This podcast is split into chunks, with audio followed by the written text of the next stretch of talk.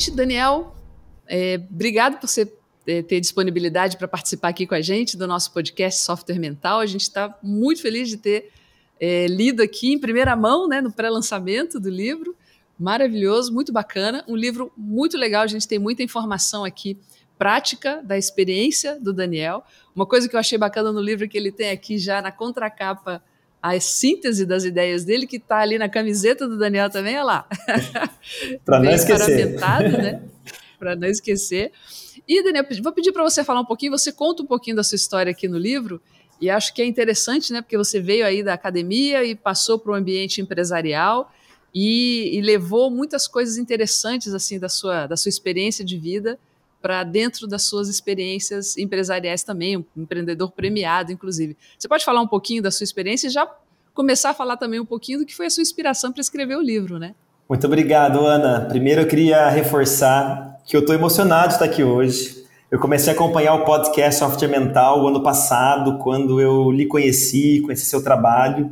Eu fiquei fã de verdade do, do programa e participar hoje aqui, poder estar com seus ouvintes contribuindo aí para o trabalho da tua empresa me deixa bastante feliz, orgulhoso assim de poder estar tá compartilhando, né, com todos um pouco sobre o livro. É, eu sou professor, né, de, de início de carreira e uma vez professor, é sempre professor. Sou uma pessoa apaixonada, né, por educação, apaixonado por inovação e empreendedorismo. E eu fiz desse tripé o meu pilar de estruturação, né, da minha vida profissional nos últimos 10 anos aí, pelo menos.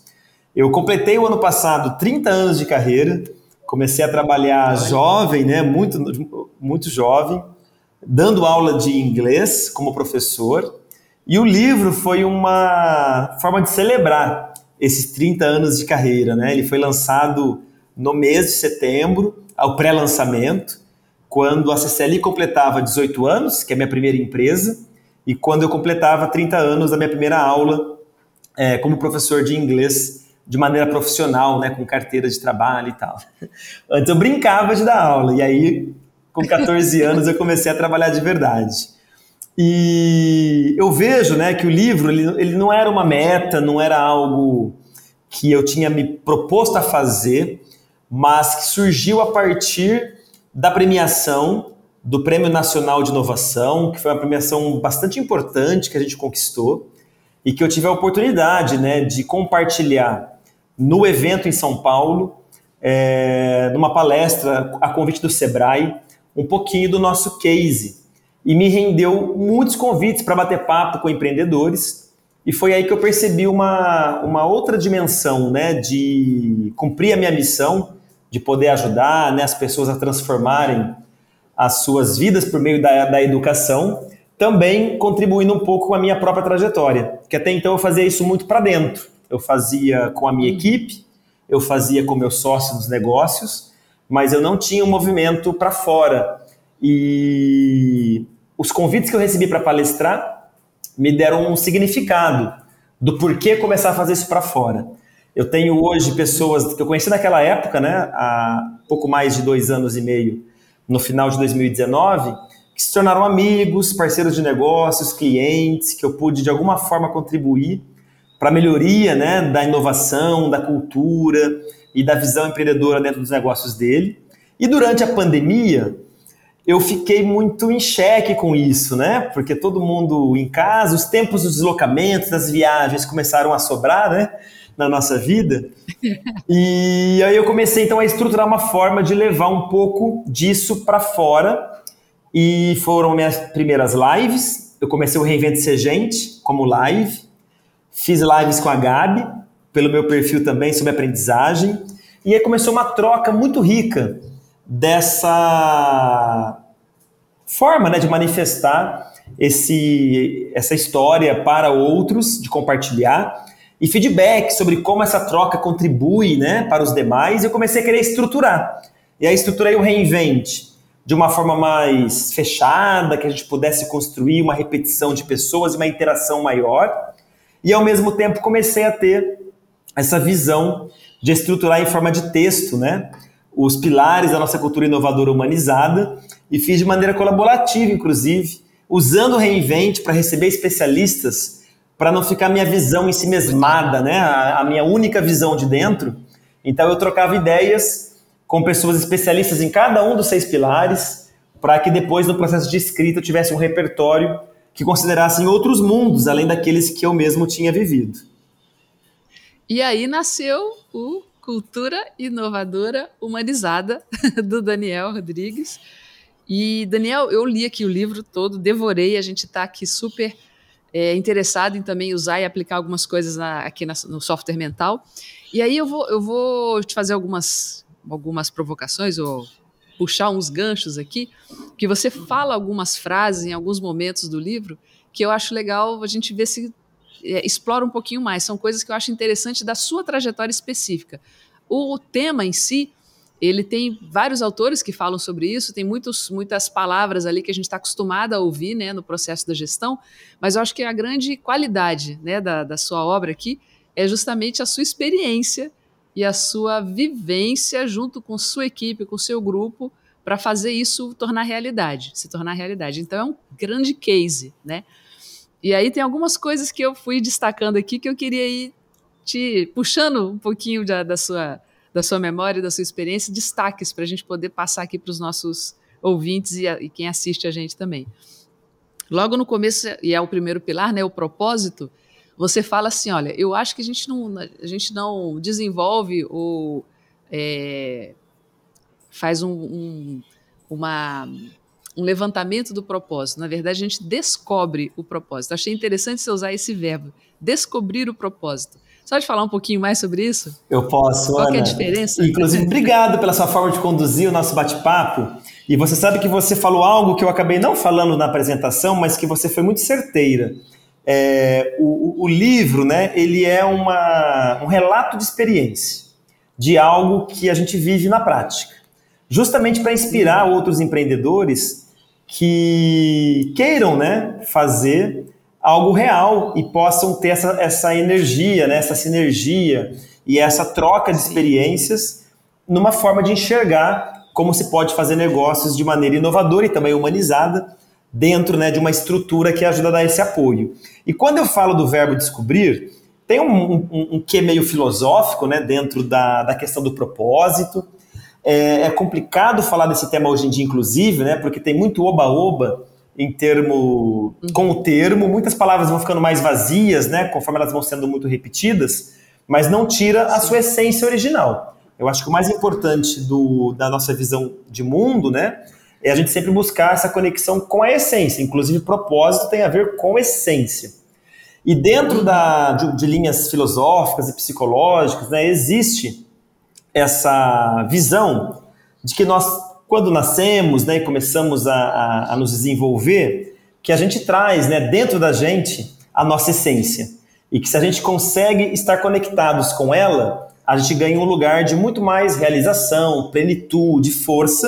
E quando a gente começa a se distanciar dela por conta de objetivos externos, muitas vezes a gente acaba até conquistando muitas coisas, mas o sentimento é, de vazio ou de não realização completa, né? Então o verbo descobrir, ele foi inclusive escolhido de propósito, dentro dessa visão de que todos nós temos dentro de nós um propósito muito lindo por estarmos aqui em vida.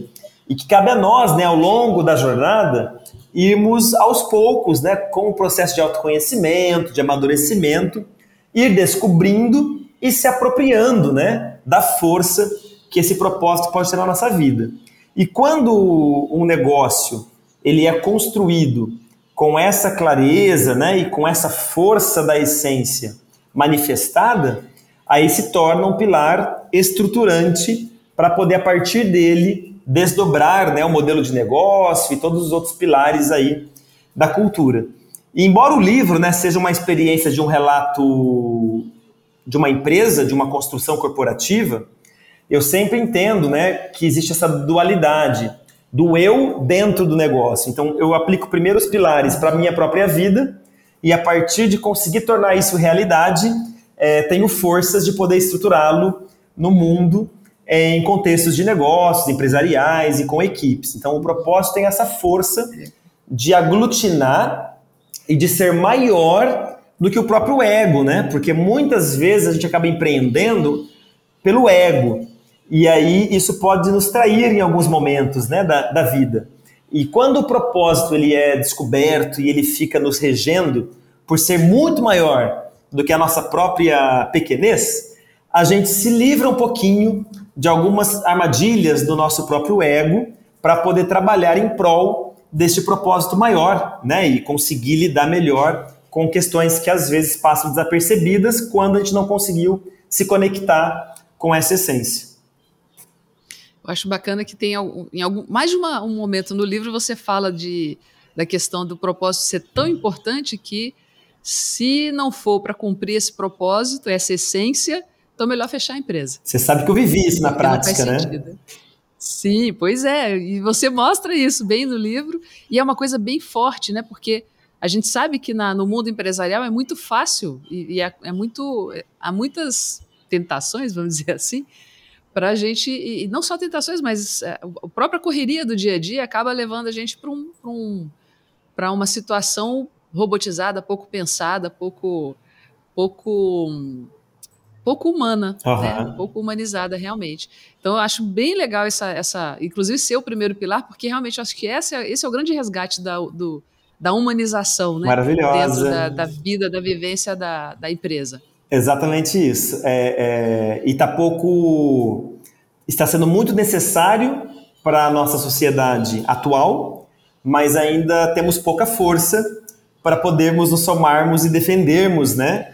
Que às vezes é melhor ganhar menos ou é, é ter algum tipo de prejuízo, desde que a gente consiga ter a força do propósito nos regendo dentro de um alinhamento, claro, estratégico, né? pilar resultados existe para isso, mas às vezes eu vejo que quem trabalha focando apenas a questão financeira, né? a, a, a folha e os números como único critério de gestão, começa a ter dificuldades com alguns movimentos né, que o, o mundo social e de, trabalho hoje nos traz, de conexão realmente né, com as pessoas, com a construção da cultura, não que não seja importante, mas não é o mais importante. Né? O mais importante nessa visão da cultura inovadora humanizada é que o propósito seja defendido por todos e que a partir dele que a gente conquiste e gere os resultados, que é o nosso último pilar. E é interessante ouvir você falando isso, inclusive você como investidor anjo também, né? Com, esse, com essa visão, porque também é muito comum na, na no processo aí das startups e de investimentos tem um foco muito forte na, no retorno, na, no ROI e tudo mais, né? Do, do investimento, e não sabemos se o propósito está sendo tão respeitado assim nesse processo, né? Foco num crescimento acelerado e retorno, e o propósito fica onde, a essência fica onde. E até fazendo conexão com o movimento que está acontecendo agora muito forte né, no mercado de trabalho, que lá nos Estados Unidos estão chamando de Great Resignation, né, que está tendo também efeitos aqui no Brasil também, mesmo tipo de movimento acontecendo no Brasil, saiu matéria recentemente aí sobre isso, que tem a ver com esse processo, as pessoas querendo resgatar o porquê afinal estão fazendo o que estão fazendo, né?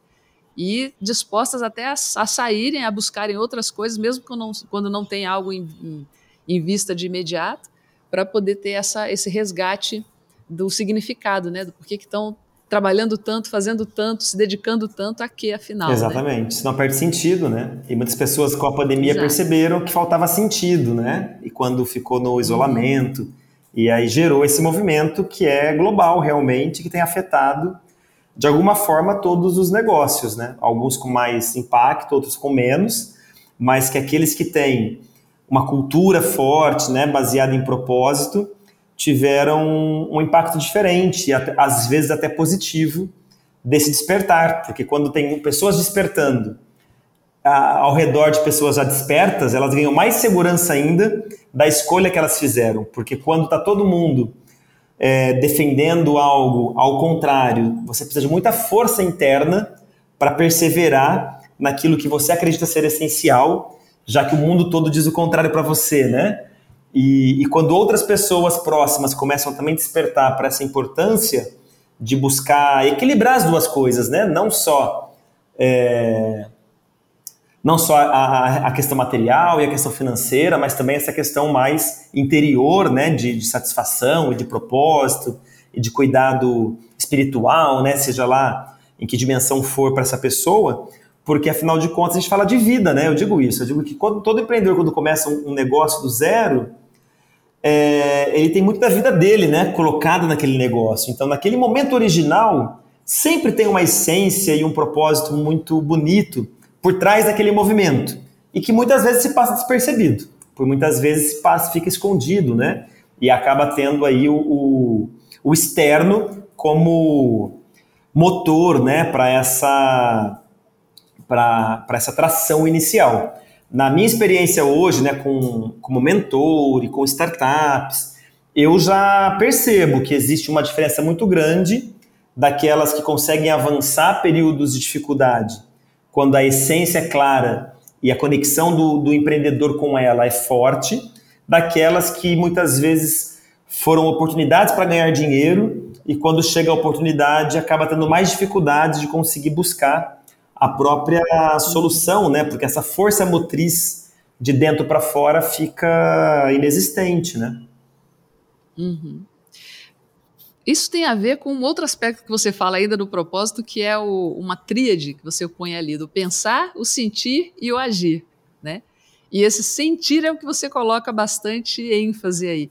Acho bem interessante, né? Porque tem a ver com as conexões humanas também, de novo, né? Falando das, das relações humanas. O que, que você fala para a gente aqui? Porque pensar o lado racional é super é, comemorado, celebrado e, e priorizado, né? E o agir é o fazer a coisa mesmo. E como é que fica o sentido, então, no ambiente organizacional? Pois é. Que tem muito aquelas falas, né? Deixa suas emoções de lado. E, é, é um tabu, é um grande tabu. Eu mesmo sofri isso, tenho uma experiência muito bonita aqui na minha empresa, né? Porque como eu sempre me conectei muito com esse lugar, enquanto eu não tinha consciência do papel de liderança, né? Que é o pilar 2, para desdobrar essa visão toda de proposta, de essência para as pessoas da empresa, né, que é o pilar 3, enquanto essa dimensão interna não tinha essa estrutura que eu acabei desenvolvendo nos pilares, é, eu tive uma, um episódio de trazer né, de um ambiente externo que eu participava nos Estados Unidos, uma comunidade dos Small Giants,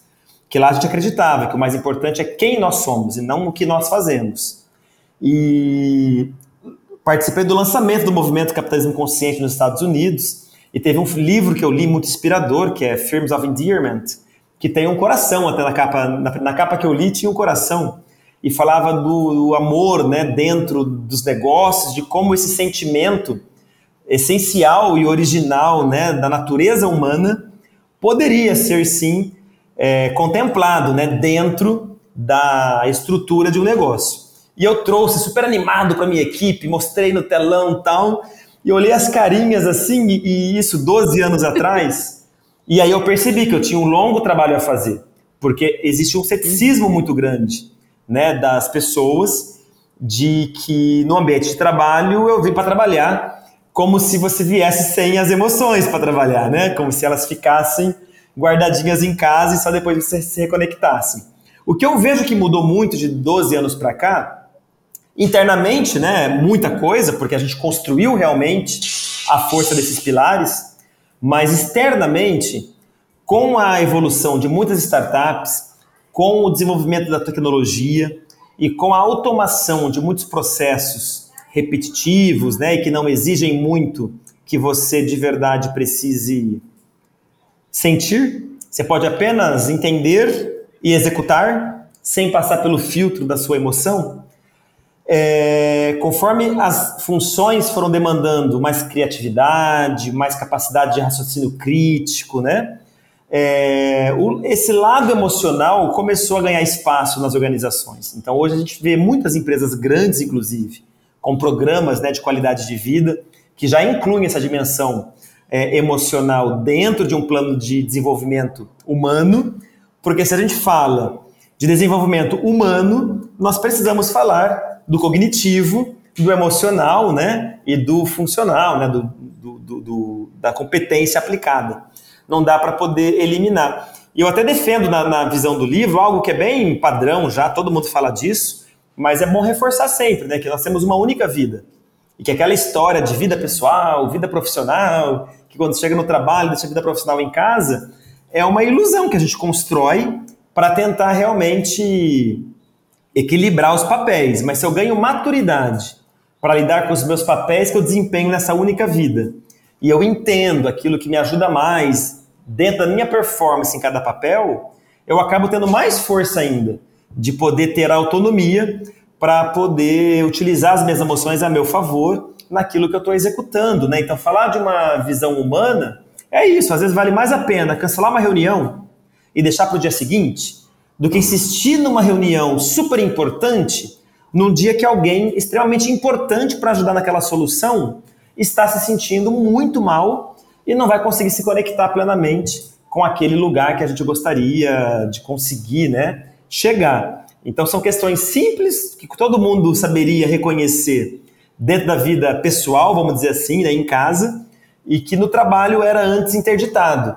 E que eu vejo que ganha cada vez mais espaço à medida que a cultura, né, que a forma que as pessoas se comportam nos ambientes e fazem as coisas como fazem, ficam mais relevantes para as estratégias de negócio do que eram algumas décadas atrás. Eu tive a impressão que com a pandemia também, no, principalmente no começo, quando foi todo mundo para o home office, essa, essa sensibilidade em relação ao momento e às as fragilidades emocionais, elas, é, isso ficou um pouco. Houve um pouco mais de abertura, pelo menos na minha, minha percepção, na minha sensação inicial. É como se a gente tivesse no ambiente corporativo dado assim um, uma, um desconto, uma licença, já que estamos todos numa situação de exceção, vamos considerar que realmente as emoções podem estar interferindo mais. E isso foi interessante, porque aí se viu que dá para isso acontecer, para a gente re reincorporar né, o aspecto emocional, o aspecto da, da, das relações mais humanas, o respeito ao momento de cada um mesmo com pandemia ou não. A pandemia só fez um, um uma catalisação, revelador, né? Uhum. Uma, ela catalisou o processo. Você sabe então, que para nós aqui, Ana, trouxe muitas vantagens. É, inclusive por isso o livro surgiu num momento segundo da pandemia, mas é, nós tínhamos esses pilares todos que nos davam essa sustentação e a pandemia ela realmente nos colocou também nesse lugar. E como eu já estava numa evolução da minha própria liderança, os outros líderes também, a gente pôde assumir as vulnerabilidades pessoais, as do negócio, em equipe, e aí essa força que a gente construiu por todos poderem se sentir vulneráveis quando estavam, porque todos estávamos, né, no momento inicial das incertezas, das inseguranças, foi o que trouxe muita força para a gente aumentar a produtividade da, da, da equipe no momento que tudo pregava ao contrário, né? E, hum. e, é isso, né? Quando a gente realmente reconhece o humano e traz ele junto para dentro da, da estratégia do negócio, a gente tende a somar, a potencializar e não o contrário, porque quando a gente deixa de fora, vai estar de qualquer forma, só não está sendo considerado dentro da estratégia, mas está lá junto, né? Falar nisso de vulnerabilidade, tem um episódio que você menciona que foi muito forte e importante para vocês na empresa, que está no, no livro também, que é o renascimento. Achei bacana vocês, inclusive, darem nome, né? Você tem essa, isso na, na cultura de vocês, acho, achei fantástico essa ideia de dar nome é, para as narrativas, para as coisas que aconteceram, até para isso ficar vivo na história da empresa. E quando evocado, as pessoas, mesmo quem não estava ali, saber do que, que a gente está falando, do que está sendo falado, né?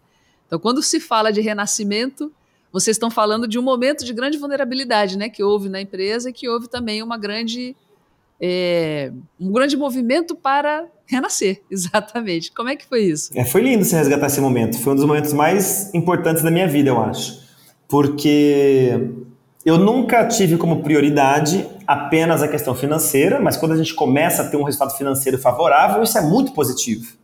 E por mais que o negócio tenha sido construído com um propósito claro e muito forte, conforme vai vendo os desafios do crescimento, se você não tem mecanismos para proteger é, dentro da estrutura esse alinhamento, o risco mais comum da gente, da gente correr é que comece a haver uma desconexão e a gente comece a atender mais o que está fora do que está dentro. E aconteceu com a gente. E aí, quando eu tive essa dimensão e essa clareza, e com os meus gestores, né, que você inclusive conhece, É, eu lembro de uma sessão que nós estávamos né, com uma coach executiva e que pegou no estômago mesmo. E foi aí que eu falei aquela frase que você já citou. Eu falei, não, se for para a CCL se tornar esse tipo de negócio, eu prefiro fechar. Eu não quero ter um negócio assim. Porque o motivo pelo qual a empresa foi fundada não é para poder dar aula, ter aluno e ganhar dinheiro. A gente nasceu para transformar a vida dos nossos alunos e levar para eles uma experiência de um nível diferente daquele que estava no mercado. E a gente começou a adotar muitas práticas é, comuns no mercado por exigência do próprio mercado, mas que isso não atendia Lembra aquela dificuldade do que você quer, muitas vezes não é o que você precisa? Então nós estávamos numa, numa sessão né, de business coaching quando deu essa clareza né, de que a, a empresa começou a atender demandas do que os clientes queriam, mas que não era necessariamente aquilo que iria transformar a vida deles e atingir, a levá-los a atingir os resultados que eles gostariam, e não era exatamente o que eles precisavam. Então a gente percebeu a necessidade de se reconectar com o propósito fazer um movimento de back to basics. E já era algo comum, que a gente já tinha feito outras vezes, mas não neste nível de impacto que a gente queria. Porque o que a gente queria naquele momento era nunca mais ter que passar por isso. Então, não queríamos fazer de novo um back to basics, chamar a equipe para aquilo e depois isso se perder de novo. Foi aí que, nós, que os pilares da nossa cultura inovadora humanizada começaram a ser solidificados, né? Então, o livro ele é um reflexo do nosso trabalho dos últimos seis anos da empresa, que começou com o que a gente chamou de renascimento e foi muito alegórico, Ana. A gente tem realmente essa esse envolvimento cultural com as narrativas. É muito importante a gente construir histórias. Uma cultura, ela se faz pelas histórias que se contam, né? Por aquilo que se viveu. As pessoas nem viveram situações e elas têm identidade com aquilo por ouvir as histórias, né? Isso é comunidade desde sempre. Sim. Então, a gente mantém essa prática da cultura das histórias orais e também dos marcos temporais para poder resgatar né, esses momentos de história. E, por coincidência, é, é, essa gestalt toda aconteceu na semana da Páscoa. E aí nós tivemos a Sexta-feira Santa, nós tivemos o domingo de Páscoa, eu estava em casa Toda segunda-feira nós temos a reunião de equipe, a gente para a empresa e todo mundo se conecta. E na hora veio, eu falei assim, meninos, é o renascimento da CCLI. Assim como foi né, na, uhum. no dia anterior, uh, o movimento da Páscoa. E aí a gente começa a estruturar e nasceu o nosso mapa de navegação, né, nasceu a, a, o reforço da conexão do propósito com a liderança, com o pilar pessoas. E a gente fez uma coisa de cada vez. Então, primeiro o back to basics do propósito, o coach de liderança, para a liderança estar tá segura e preparada para esse desafio e escolher fazer esse movimento. E aí o, o momento de envolver todas as pessoas do time neste mesmo processo da dimensão interna dos três pilares. Tem duas coisas que eu achei interessantes aí para a gente pegar o gancho do que você disse agora e que é, vão, vão se encaminhando já mais para o final do livro, que são é, acho que elementos bem importantes que são a compaixão, que você fala, compaixão social, que está relacionado ao ambiente seguro, ambiente psicológico seguro, né? E acho que tem tudo a ver com o momento que nós estamos vivendo hoje, né? É, do, da pandemia ainda, né? A gente ainda não está na pós-pandemia, mas uhum. acho que isso vai, vai, vai repercutir ainda por um bom tempo no ambiente organizacional. E uma outra coisa que é o seu bordão, que aí eu vou pedir para você fechar falando qual que é o seu bordão para a turma, que muitos não te conhecem, vão, vão ficar sabendo agora qual que é. Mas conta um pouquinho para a gente do ambiente seguro a partir da compaixão social dentro da, da sua gestão, do seu estilo de liderança, estilo de gestão, de gestão de pessoas. Ana, muito obrigado. Então, mantendo esse raciocínio, né, a gente acabou de fechar os três primeiros pilares que eu chamo da dimensão interna. E quando a gente, que é propósito, liderança e pessoas. Quando a gente vai para o ambiente, que é o quarto pilar, começa a dimensão externa. E aí eu dividi né, esse ambiente em três dimensões, que é essa transição de pessoas para o ambiente físico. E nessa primeira dimensão é que eu chamei da dimensão do ambiente psicológico. É, é, é o lugar mais importante da cultura inovadora. As pessoas dão muito valor ao ambiente físico de uma empresa inovadora, então ficou até um, um pouco de zombaria, né? Do ambiente de puffs coloridos, de quadra para é. jogar. E, e isso é importante. Claro que nas empresas que usam isso a seu favor, é porque elas construíram, antes do físico, um ambiente psicológico que permite as pessoas aproveitarem o físico e dar vazão a isso. É comum, por exemplo, em startups que têm geladeira com cerveja que ninguém se sente à vontade para tomar cerveja no ambiente. É comum startups que têm sala de videogame e que ninguém usa o videogame coletivamente para poder brincar. É comum salas de descompreensão que ficam vazias e todo mundo lá pressionado pelo trabalho. Como é comum empresas que têm tudo isso e você vê todo mundo aproveitando e usando e cumprindo o papel. Então é quando a dimensão desse ambiente psicológico foi construída e que as pessoas se apropriam então do espaço, da empresa, daquilo que está à disposição, porque elas se sentem seguras. E nessa dimensão para inovar, inovar é errar o tempo todo, né? Você tem uma, uma empresa inovadora pra caramba e você lida com isso na sua própria vida. E nem sempre é legal, nem sempre é gostoso. Às vezes a gente fica frustrado, Sim. às vezes a gente fica chateado conosco mesmo, né? Então, como a gente consegue ter um ambiente psicológico que ajuda isso a ser força e não fraqueza? Porque, eventualmente, pode se tornar uma fraqueza se o ambiente não abraça, não ajuda a levantar e a seguir em diante, né? E num ambiente que a gente precisa de cada vez mais diversidade, compartilhamento de visões diferentes e dentro de uma perspectiva harmônica para cumprir um propósito comum, faz-se muito necessário, né, construir essa compaixão, né, é entender que por mais que a pessoa possa ter errado de verdade, ter feito algo inadequado, que a forma de resolver isso é com um ambiente seguro que nos permita conversar sobre isso. E aí, ao conversar sobre isso, a gente consegue um entendimento daquilo que vai ser mais adequado para o propósito seguir vivo do que a gente mesmo vai escolher eliminar enquanto equipe. Não sou eu que, faz, que faço isso. É a própria equipe que vai construindo né, esses combinados à medida que as coisas vão surgindo para que o ambiente permaneça aquele ambiente saudável, que todo mundo valoriza e que gostam de viver. Todo mundo passa a querer defender e proteger, né, já que ela se sente pertencendo àquilo.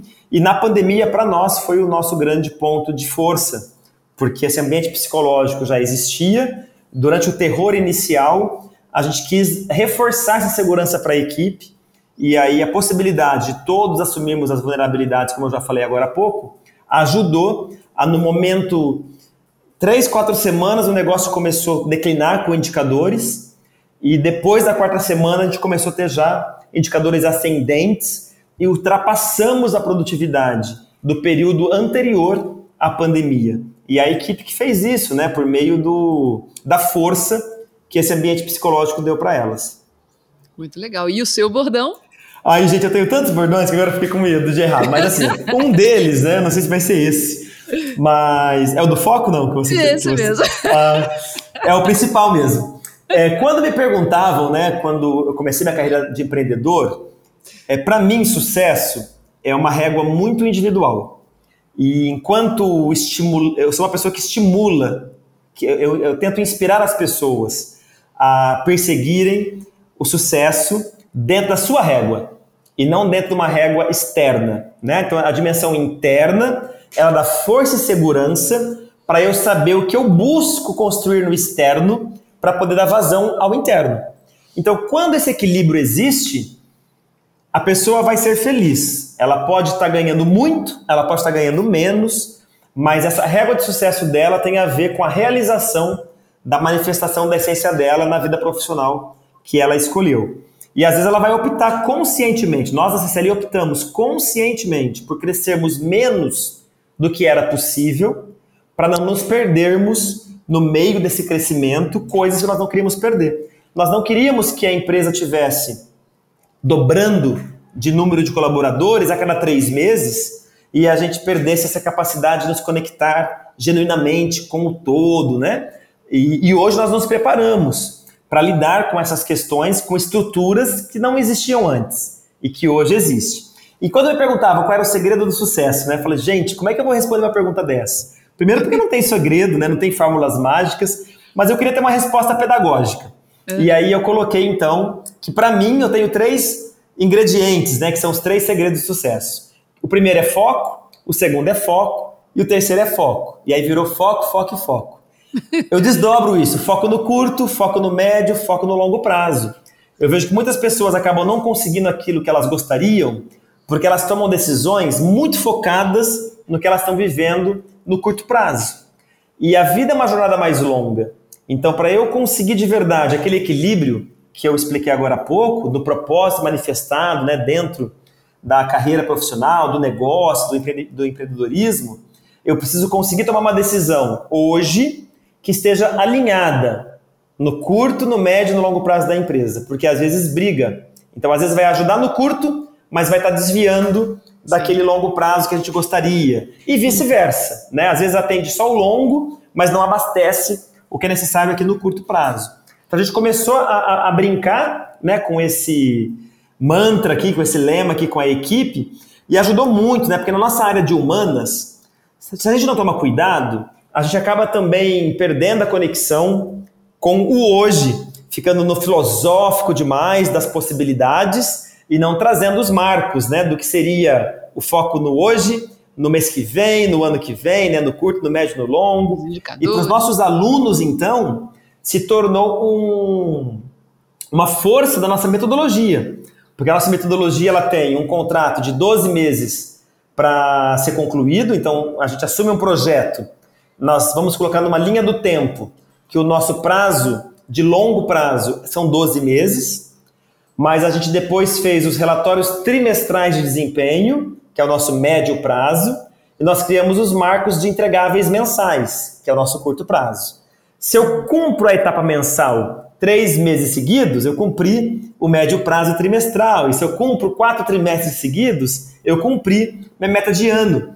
Aí eu saio um pouco daquela cilada de muitos alunos que estudam, estudam, estudam uma língua estrangeira e nunca chegam onde gostariam de verdade por não ter essa clareza, né? Da onde quer chegar. Às vezes o cliente está indo super bem, mas ele se frustra porque ele gostaria de estar tá ouvindo a Netflix sem legenda, quando ele ainda não teria possibilidade disso naquele momento, e aí ele traz uma meta de longo prazo como motivo de frustração naquele curto prazo dele. E aquilo impede ele de ter sucesso na jornada não é porque ele não teria capacidade, competência, mas porque ele não teve esse alinhamento do foco no curto, no médio e no longo prazo. Né? Então é uma, é uma dica aí até. Eu acho que eu não conheci ninguém na minha vida ainda que eu tenho tido conversas, né, estimulado a trazer a força do, do foco, foco e foco para a vida que não tenha ajudado. Porque, queira ou não, também não nos bitola, né? Porque o fato de a gente olhar o longo prazo, que está distante da gente, faz com que a gente não fique aquela, aquela pessoa ou aquela empresa que está bitolada lá no foco apenas daquele momento, quando traz as soluções. E aí as inovações acabam sendo força, porque elas estão olhando para frente também, né? E trazendo soluções para resolver problemas de hoje com um olhar de futuro. E esse foco no longo prazo não deixa de ter conexão lá com o propósito, que é o primeiro pilar, né? A gente dá, faz o ciclo, né? Volta de novo. Sabe o que é lindo da, da imagem? É, o lindo de trocar e de trabalhar com outras pessoas, num Reinvente Ser Gente que eu fiz, explicando os seis pilares juntos, a, a, a imagem é um círculo. O pilar 1, um, depois vem o 2, igual um relógio. O 3, o 4, o 5 e o 6. O 6 é o último, que é resultado. E um menino me fez a pergunta, eu até coloco no livro essa história, sobre muitas pessoas às vezes, né, quando, e eu mesmo fui essa pessoa no passado, quando o propósito começa a ficar em xeque, você percebe que o resultado fica em xeque. Então é muito é um alinhamento muito mágico, mas não dá para negar que no mundo que nós vivemos é o pilar resultados que está colado com o propósito. É ele que garante que o propósito vai continuar sendo existindo, é, sendo vivo, né? Uma empresa que começa a não ter cliente, não ter dinheiro, não ter caixa, não ter resultados operacionais satisfatórios, ela pode colocar em perigo o que ela tem de melhor, que é o porquê ela nasceu, o porquê ela existiu.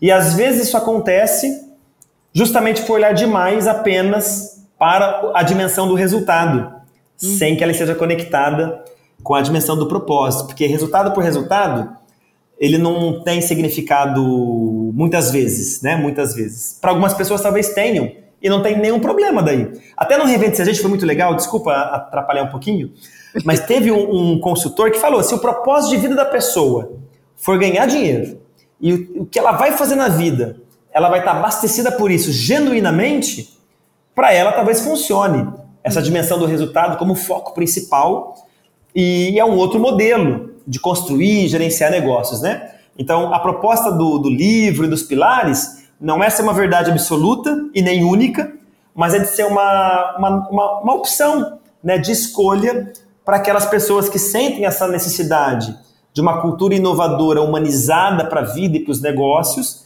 com uma forma de estruturar passo a passo né, esses seis pilares para dar confiança, segurança para as tomadas de decisões, para os desafios que a gente enfrenta. E até o desenho que, no, que tem no livro é de uma bússola, porque uhum. foi a metáfora melhor que eu encontrei para essa simbologia toda que a gente conversou aqui hoje.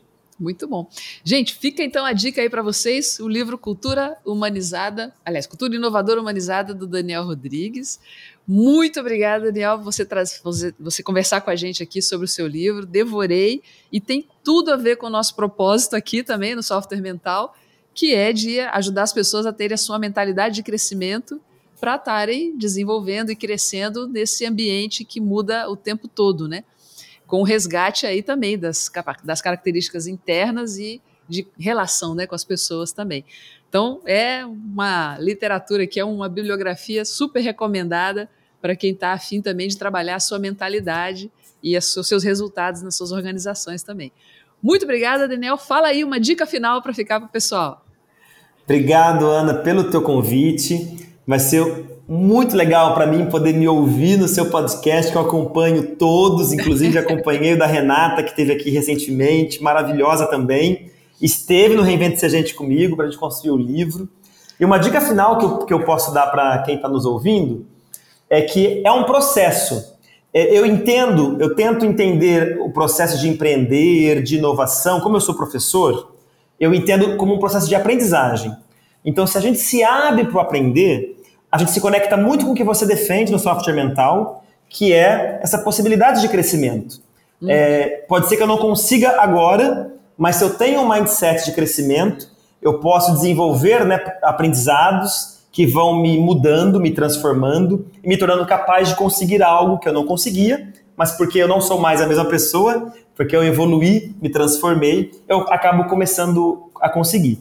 Então, muitas vezes as pessoas se desanimam, elas desistem, elas acreditam que não, não podem, por terem uma mentalidade fixa, né, de uhum. para a inovação. Isso traz muito sofrimento. Então, o meu convite para poder aliviar um pouco isso tudo e trazer uma dimensão lúdica para a profissão, para o trabalho ou para a gestão, quando é um empreendedor, é que a gente possa ter essa, esse olhar dos desafios corporativos, profissionais, de inovação como um processo de aprender continuamente, porque se a gente utilizar é, é, essa lupa, né, esse olhar, mesmo em situações complexas como que nós estamos vivendo, né, da pandemia, a gente tem muita oportunidade para poder crescer, engrandecer o nosso olhar, nossa estrutura emocional, nossas práticas corporativas e muitas camadas de inovação né, que são possíveis a partir das oportunidades que a gente ganha com essa aprendizagem. Então eu vejo que aprender de verdade é quando a gente consegue compartilhar, quando a gente consegue colocar no mundo, quando não fica apenas aqui no mental, né? Quando ela entra para o ser, nos transforma e aí adentra as nossas relações. Então é, é um convite bacana aí para quem estiver nos ouvindo. Muito legal essa conexão do aprender com o lúdico, dá uma uma leveza maior, né, na vida da gente, no, no, na condução da vida da gente. Gente, Brigadíssimo, Daniel. Pessoal, aproveitem, sigam o Daniel. A gente vai colocar aqui na descrição link para Instagram, para. Você tem outras redes sociais também, Daniel? Como é que funciona? Tenho sim, te mando todas. Joia. A gente vai botar aqui todos os links para as redes sociais do Daniel, para a CCLI, para vocês conhecerem mais. E o link também para adquirir o livro aqui do Daniel, para vocês conhecerem e poderem aprofundar ainda mais. Vocês viram que é muito cheio de experiência, de vivência ele é um cara fantástico. Vale a pena a gente estar tá pertinho. Obrigado, Ana. Até a próxima. Obrigado mesmo. Valeu. Beijão. Tchau, tchau. Beijão.